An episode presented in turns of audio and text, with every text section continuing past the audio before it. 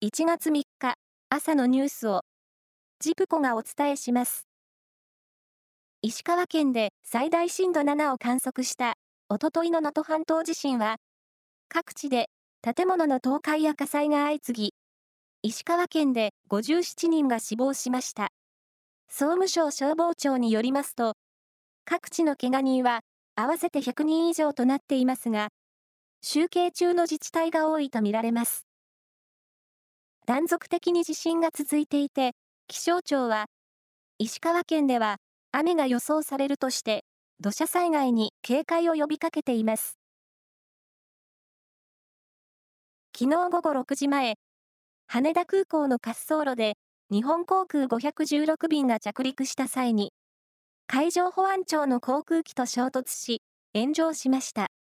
日本航空の航空機の乗客と乗員379人は全員脱出し、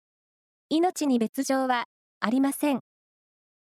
一方、海上保安庁の航空機は、乗員6人のうち5人が死亡しました。おととい発生した能登半島地震の対応で物資を搬送する途中でした。東京消防庁によると、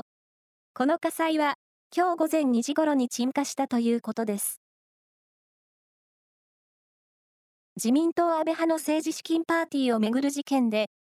所属議員側がパーティー券の販売ノルマを超えた分を派閥に収めず、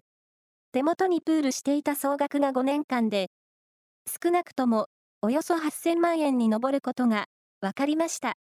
安倍派99人の大半は、派閥から超過分のキックバックも受けていて、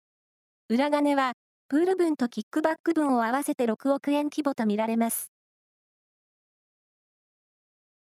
大学生ランナーがたすきをつなぐ新春恒例の箱根駅伝は昨日、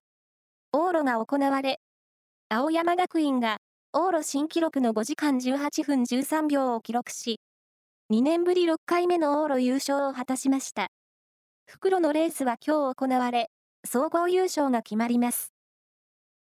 以上です。